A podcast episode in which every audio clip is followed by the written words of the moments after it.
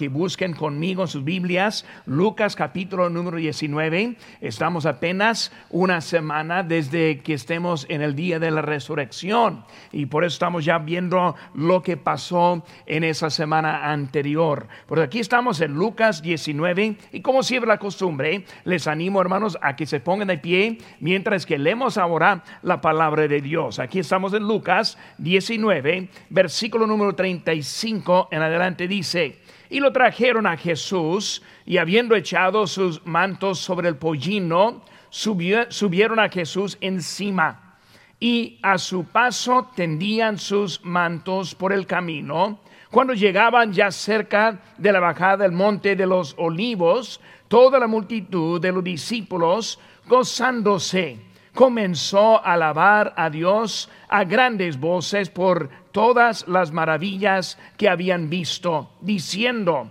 bendito el rey que viene en el nombre del Señor, paz en el cielo y gloria en las alturas. Entonces algunos de los fariseos de entre la multitud le dijeron, Maestro, reprende a tus discípulos. Él respondiendo les dijo, os digo que si estos callaran, las piedras clamarían.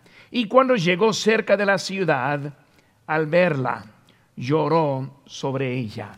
Vamos a hacer una palabra de oración para empezar de esta mañana. Padre Santo, Señor, gracias te damos por este momento que tenemos para pensar en esa entrada hace casi dos mil años pasado. Señor, te pido que tú ahora nos enseñes a través de tu palabra. Bendice, te pido, gracias por todo. En tu nombre precioso lo que te pedimos.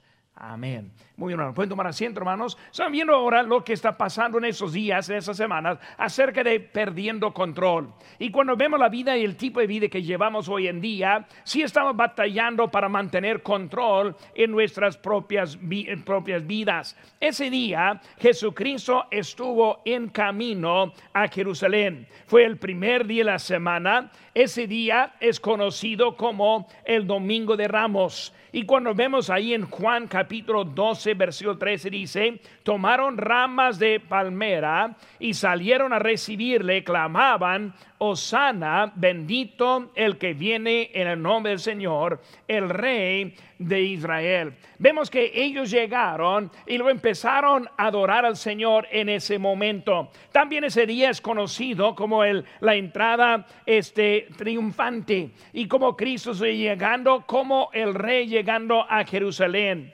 Ahora, este, llegando a Jerusalén, pues él sabía lo que iba a suceder en esta semana. Nosotros, en nuestra manera, no tenemos el conocimiento para saber qué va a suceder eh, en nuestra vida. Pero cuando vemos a Cristo, él sabía. Él sabía que los mismos que están ahí al momento son los mismos que iban a crucificarle no más unos días después. Pero el Señor ahora estaba allí, todo omnisciente, todopoderoso. Él sabía todo y él permitió eso. ¿Para qué? Para cumplir las escrituras. En Zacarías 9:9 dice, alégrate mucho, hija de Sión, da voces de júbilo, hija de, de Jerusalén. He aquí tu rey vendrá a ti justo y salvador, humilde y calvagando sobre un asno, sobre un pollino, hijo de asna. Vemos que la escritura este, profetizó de esta entrada. De ese, los eventos de ese día resultaron en algo que vemos en, en ese momento. Este, cuando llegaron ellos a ese momento, estaban buscando a un rey. Los impuestos del gobierno eran muy altos y ellos quisieron libertad de esos impuestos. Hubo muchas restricciones puestas sobre la gente de los judíos y luego también muchas ejecuciones este, por la crucifixión. Por eso el pueblo de Israel estuvo en ese momento esperando a un libertador. Estoy esperando un líder, un rey, uno para ayudarles. Ellos quisieron ayuda de sus circunstancias del momento. Ellos vieron a Cristo cuando Él alimentó a los cinco mil. Él lo vio cuando resucitó a Lázaro. Él enseñaba con autoridad Él mostraba que era ese tipo y quizás ese fue el Mesías que estuvieron esperando.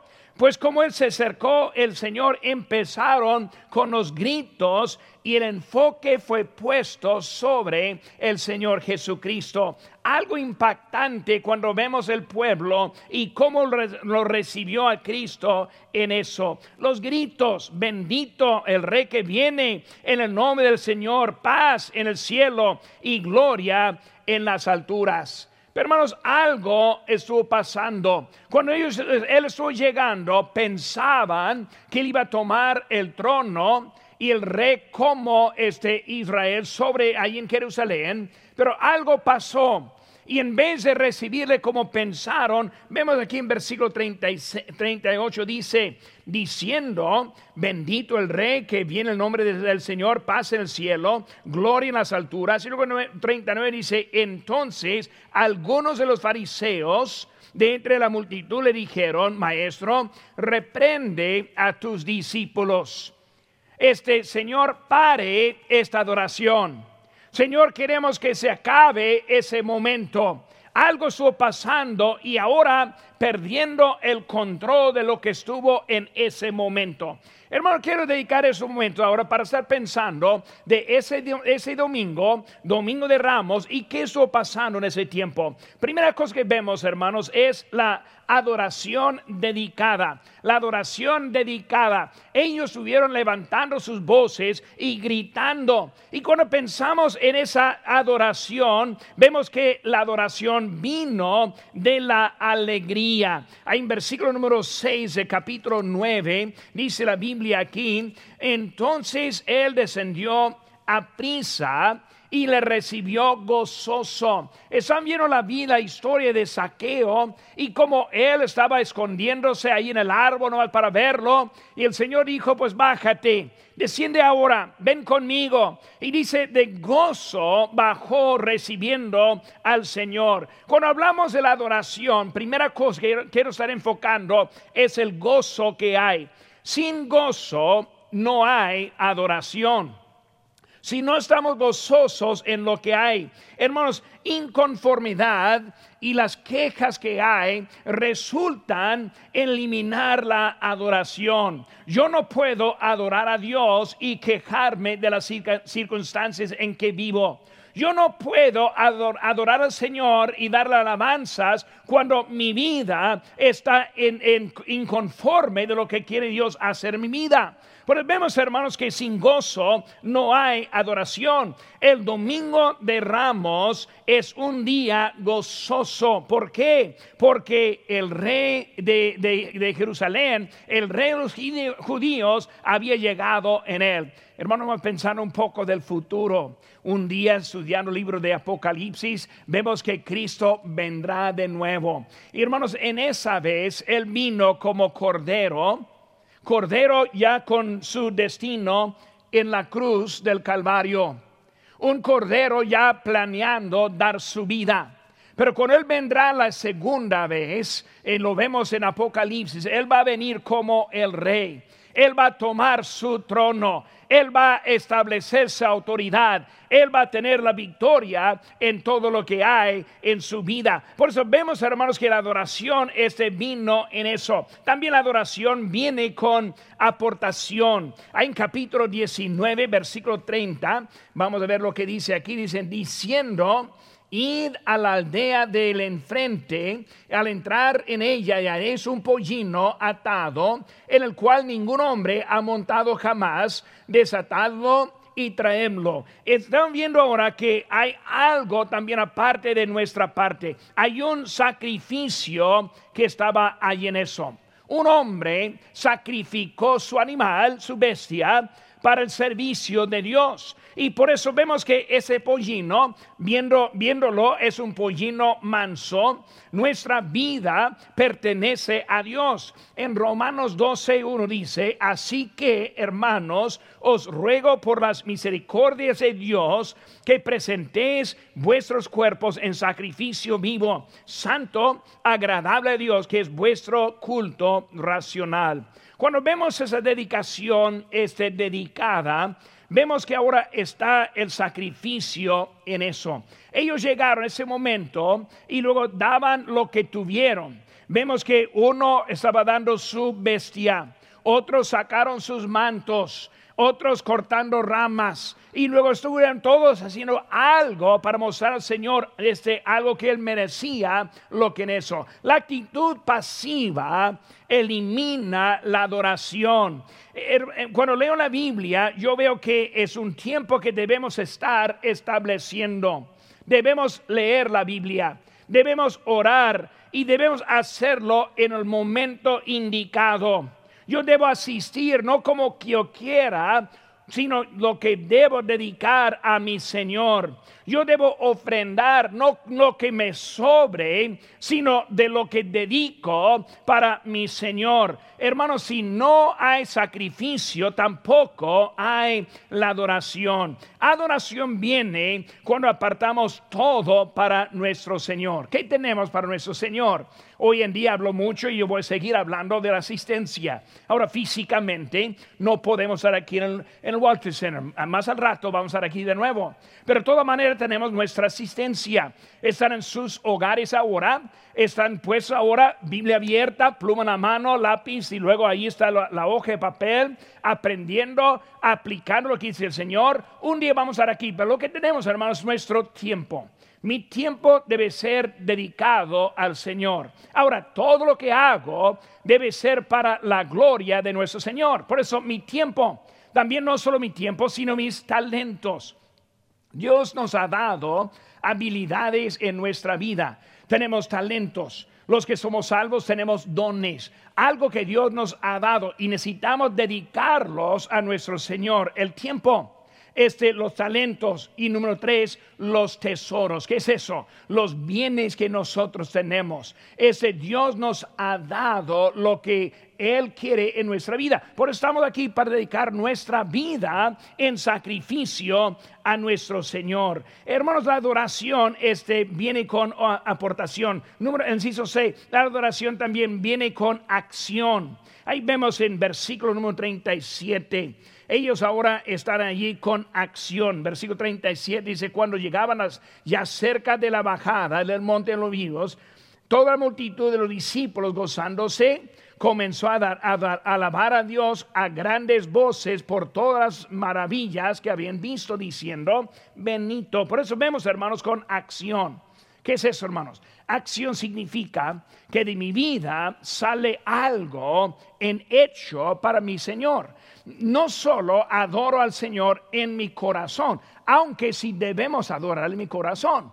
Pero no es solo que yo adoro a mi Dios en un tiempo este aparte, sino ahora abiertamente estamos adorando a nuestro Señor con acción, con algún hecho que estamos poniendo eso. Ellos estuvieron tan alegres que no pudieron detenerse.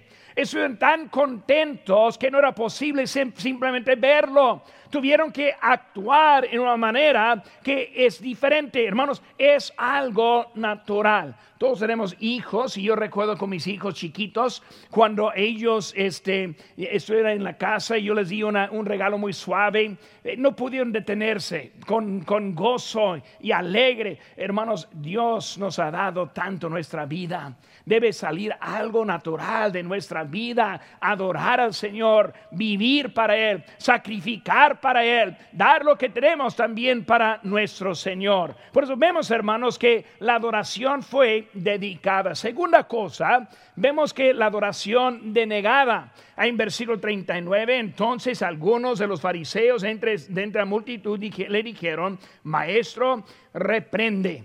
Por eso ahora estamos viendo que quisieron parar lo que estuvo pasando. Hermano, hay mucho en este mundo que así viven. Ellos viven queriendo parar lo que es natural a la vida. Por eso, hermanos, vemos que ellos estuvieran viéndolo, algo pasó. ¿Y qué es la palabra que vemos? Vemos la indignación. Indignación. El mundo está en contra de Cristo. Ahora, no solo el mundo, hermanos, sino también la religión está en contra de Cristo. Ahora, no tengo tiempo al momento para explicar, pero Cristo es el centro y el tema céntrico de la Biblia. Y lo vemos desde Génesis hasta Apocalipsis. En Apocalipsis lo vemos, lo vemos ahora tomando el trono sentado, porque está sentado en él. Pero la verdad es que no quieren aceptar a Él como el tema céntrico de la Biblia. Él quiere incluirlo, pero no lo quieren tomar como el rey. Están contentos y está alimentando, no hay problema en eso. Pero cuando está entrando como rey es otra cosa diferente. Está bien mientras que él está ahí bajo su control. Pero vemos la Biblia, hermano, dice en Hechos 4:12, y ningún otro hay salvación, porque no hay otro nombre bajo el cielo dado a los hombres en que podamos ser salvos. No hay otro. No hay otro. Si está tratando de llevar a cualquier otro nombre, está equivocado. Cristo es el nombre superior que encontramos en la Biblia. También lo vemos en Filipenses capítulo 2, versículo 10, dice, para que en el nombre de Jesús se doble toda rodilla de los que están en los cielos y en la tierra y debajo de la tierra. Hermanos, vemos que Cristo es el ser supremo en nuestra en nuestra nuestro universo este, no lo pudieron dejar. porque les moleste cuando alguien habla de Jesús? Muchas veces he platicado con algunos y veo una, una actitud de molestia cuando está hablando de Cristo. ¿Por qué le molesta? Cuando hablamos de Él como Él quien nos salva, porque es algo que molesta. Muchas veces lo que están haciendo es negando lo que Cristo quiere hacer en nuestras vidas. Este, vemos la indignación y también la confrontación. Ahí este, la confrontación de la multitud. Hermanos, este, están ahí en él e, en ese momento, pero vemos que él está llegando, la multitud con él la multitud su contento con él, pero vemos que hubo algunos que no estuvieron contentos con él. Y vemos, hermanos, cuando hablaban eso, reprende. ¿Qué están diciendo ellos? Versículo número 39. Reprende este, a tus discípulos. ¿Mandan a Jesús? ¿De veras? ¿Piensa ustedes que pueden mandar a Jesucristo? Él ahí está en ese momento. Los fariseos piensan que tienen la autoridad hasta mandarle a Él. Cuando dijeron eso, hablaron como que si ellos tuvieron, tuvieran la, la autoridad y no Jesucristo. Imagínense, unos que están tan tercos para hasta mandar a Cristo. Pero hermano, muchas veces vemos la misma actitud en nuestras vidas.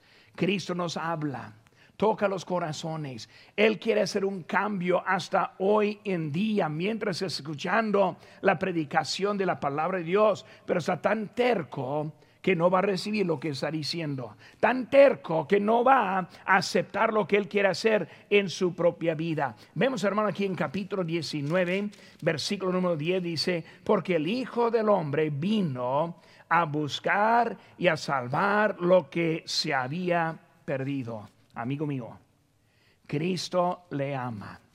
Cristo le quiere salvar. Cristo viene manso. Es el quien fue a la cruz del Calvario. Dio su vida para que usted pueda tener la vida eterna. Porque no lo acepte hoy en día. Él ahora quiere nada más que el mejor para su vida. La adoración dedicada la, adoración denegada. Número tres, hermanos, vemos la adoración detenida. Hay en versículo 41, y cuando llegó cerca de la ciudad, al verla lloró sobre ella, diciendo, o oh, si también tú conocieses a lo menos en este tu día lo que es para tu paz, mas ahora está encubierto de tus ojos. Vemos ahora que la adoración detenida Piensa por un momento, hermanos. Domingo de Ramos. La entrada triunfante. Piense por un momento, Cristo llegando sobre ese pollino y luego todos adorando. Y luego se para, está detenida en tres días después ya está llevándole para crucificarle. ¿Qué está pasando para un cambio y descontrol de tal manera como vemos en eso? Vemos ahora, la primera cosa, el propósito.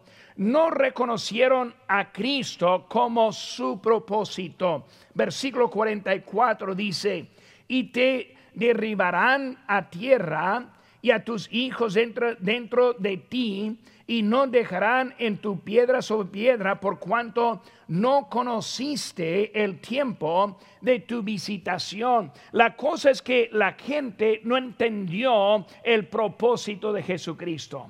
Él vino este como el Cordero de Dios. Vino para dar su vida en rescate. En este día domingo, Él está entrando recibido como era pero no fue su propósito. Su propósito y su destino fue sobre esta cruz.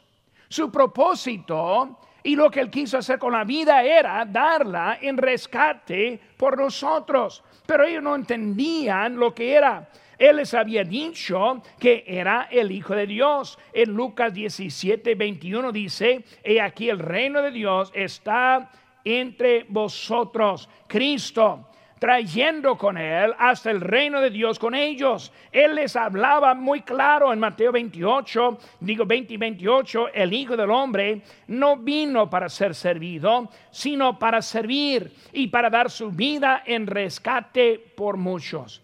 Hermanos, Él vino con un propósito y su propósito fue cumplido. Ahora, estamos entrando en la semana, lo que es la Semana Santa, domingo que empieza Domingo de Ramos, termina con Domingo de la Resurrección.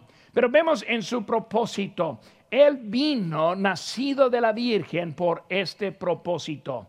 Él vivía la vida para este propósito. Él está hoy en día para este propósito, venir, dar su vida en la cruz, tres días después, resucitarse de la muerte y vivir, para siempre. Vemos, hermanos, que ellos este, no entendieron ese propósito, pero también ellos fueron distraídos a la verdad. Es distraídos por los fariseos y por los eventos. Ellos no sabían qué pensar.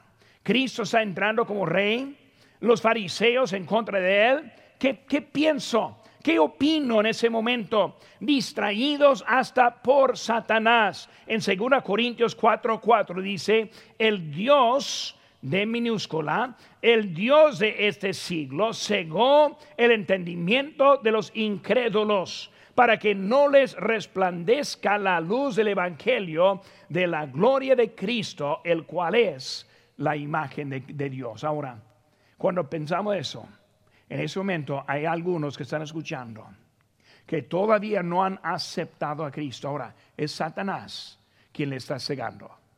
Es Satanás quien le está engañando. Es Satanás quien está quitando y distrayéndole de la verdad. Está pensando quizás en la religión. Está pensando quizás en lo que debe estar haciendo con la vida. Pero la verdad es, Cristo vino para salvarle. Y Satanás es el quien trae esa distracción en la vida. Somos distraídos, hermanos, en nuestra adoración. Dios tiene propósito para la vida. Él tiene algo que Él quiere que, que nosotros hagamos para Cristo.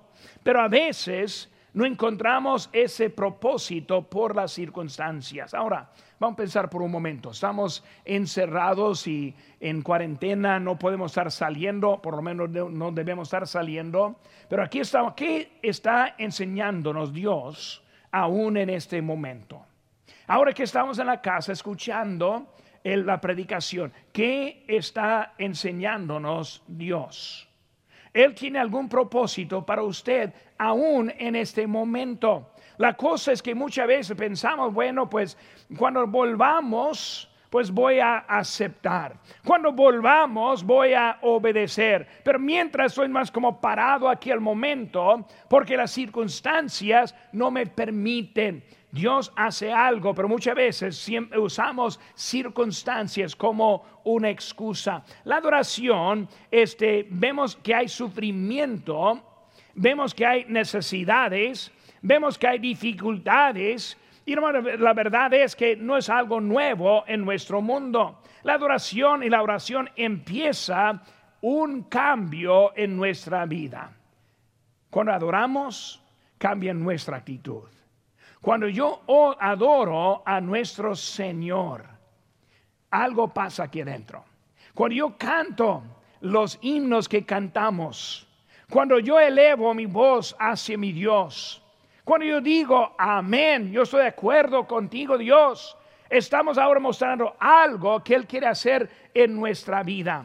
La adoración siempre tiene un cambio. ¿Cuáles son los cambios? En vez de ayúdame, es hazme.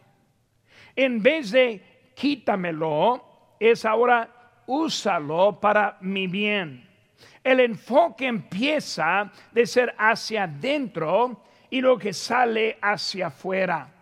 La cosa diferente con la religión que la vida en Cristo es que la vida en Cristo, este algo pasa adentro que cambia mi conducta afuera. La religión simplemente quiere conformarnos a vivir una cierta manera de vida. Debemos aprender cómo es que Cristo entra. Y ahora mi deseo no es igual. Yo ando ahora con, un, con algo diferente que ni puedo explicar. Es Cristo trabajando y obrando en mi corazón.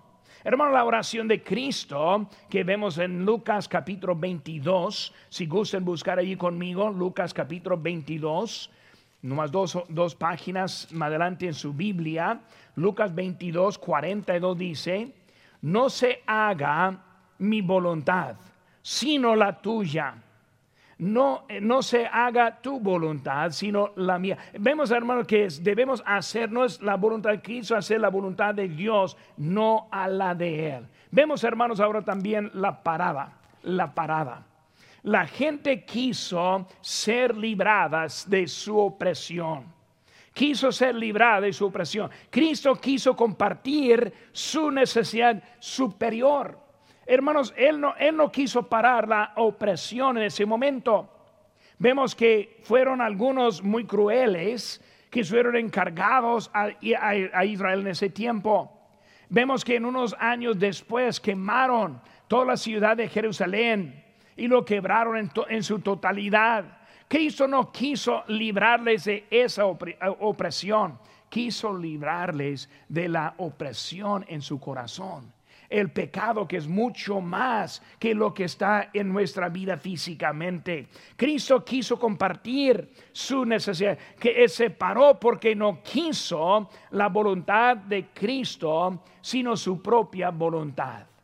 Ese es el problema, hermanos, con muchos como cristianos. Y en realidad no estamos conformes con la voluntad de Dios, sino queremos nuestra propia voluntad usamos el pretexto, pues sí o sí quiero hacer la voluntad de Dios, pero ponemos nuestras propias ideas, deseos y luego vivimos en la carne en vez de vivir en, la, en, el, en el espíritu. Queremos la paz, queremos las bendiciones, pero a nuestra manera y no necesariamente la manera de Cristo. Cuando vemos a Cristo, hermano, vemos que Él ahora está dándoles la salvación, pero requiso ir a la cruz, requiso dar su vida. Y luego Él ahora está enseñándonos a nosotros que para encontrar la voluntad de Dios, a veces las circunstancias no es tan fácil, pero son para ayudarnos en nuestra vida. La parada. Se paró la adoración porque no vieron el, el juicio de Dios. Vemos, hermanos, ahora también las piedras. En versículo 40. Dice, él, él respondiendo les dijo, os digo que si estos callaran, las piedras clamarían. Por eso, ¿qué está hablando de estas piedras? Hermano, debemos entender que Dios no nos necesita. Dios quiere usarnos. Pero si no queremos, Él tiene siempre otro. Está diciendo, alguien me va a adorar. Estos que están adorando pueden, si no, hasta yo puedo levantar las piedras para tomar su lugar.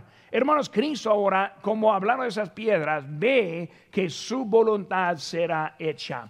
Dios ahora no nos necesita, pero Dios quiere bendecirnos. Él quiere bendecirle a usted. Él quiere salvarle, pero la verdad es que es su decisión. Igual como aquellos hombres. Está bien, si quieren parar, no hay problema. Unas piedras van a tomar su lugar, pero también van a perder la, bendición. Van a perder su lugar. Y por eso, hermanos, en esta mañana, Dios ahora está haciendo algo en nuestros corazones. Amigos que no tienen a Cristo en su corazón, Dios le quiere salvar. Él está ofreciendo un regalo mejor que cualquier que puede tener en su vida. Dios le ama y Él le quiere salvar. Por eso vemos que e, ellos llegaron a ese momento, la adoración dedicada, denegada, detenida. Y luego vemos la adoración se convirtió en detestación. Vemos, hermanos, capítulo 23, poco más adelante en la Biblia, capítulo 23, versículo 21. Dice la Biblia, pero ellos volvieron a dar voces diciendo, crucifícale, crucifícale. ¿Qué están viendo? Misma gente dando voces al opuesto. Domingo entrando, es bendito. El jueves es crucifícale. Vemos que ahora todo cambió. Vemos, hermanos, el castigo que quisieron dar, el castigado en versículo 16, hablando de castigándole, azotándole. Pues, ¿qué pasó? Diciendo Benito el rey, que ahora esté crucificando a él en los cuatro días siguientes. Ellos perdieron el control en su vida. Desde ahora un pollino está encima hasta ahora azotándole en ese momento. Castigado y luego clamaron. Dieron voces, está hablando aquí dieron voces, versículo 21 de nuestro texto, Lucas 23, 21, pero ellos volvieron a dar voces, y lo 23, mas ellos instaban a grandes voces. ¿Qué está diciendo? Gritando, crucifícale. Hermano, la vida cambió tanto en tan poco tiempo. E hizo algo tan tremendo en eso, la adoración. Y luego el crucificado. Versículo 24 dice, entonces Pilato sentenció que se hiciese lo que ellos pedían. Este, ellos pensaron este que todo se acabó. Pensaron que eliminaron a este Jesús, pero esperen tres días, viene la respuesta. Hermanos, la adoración, la adoración. Día de Ramos es cuando nosotros nos enfoquemos en nuestra adoración. Estamos adorando a Dios en una manera verdadera y bíblicamente. Estamos adorando a Dios en una forma como debemos. Estamos esperando a Dios que Él use las circunstancias para nuestro bien y mejorarnos. O estamos viviendo la vida quejándonos y bien este, mucha confusión porque no sabemos este, adoración, la adoración correcta. Este, en esta mañana quiero que nosotros pongamos atención a quien adoremos. Ahora, amigo mío que está aquí también, quizás no conoce a Cristo como su salvador personal. Dice la Biblia en Romanos 5:10, porque si siendo enemigos fuimos reconciliados con Dios por la muerte de su Hijo, mucho más estando reconciliados seremos salvos por su vida. Enemigos. Nadie quiere pensar que es un enemigo. Pero antes de conocer a Cristo, todos somos enemigos. Y lo que hace diferencia en nuestra vida es esta cruz que está acá. Es lo que hace diferencia entre que yo sea un enemigo y ahora a un amigo. Cristo dio su vida para arreglar su relación con Él. Pero esa palabra que uso aquí es la palabra de salvación. Juan 6:37 dice, todo lo que el Padre me da vendrá a mí. Y al que a mí viene, no le echo fuera. Amigo mío, si en esta mañana decide dar su vida a Cristo, Él está esperando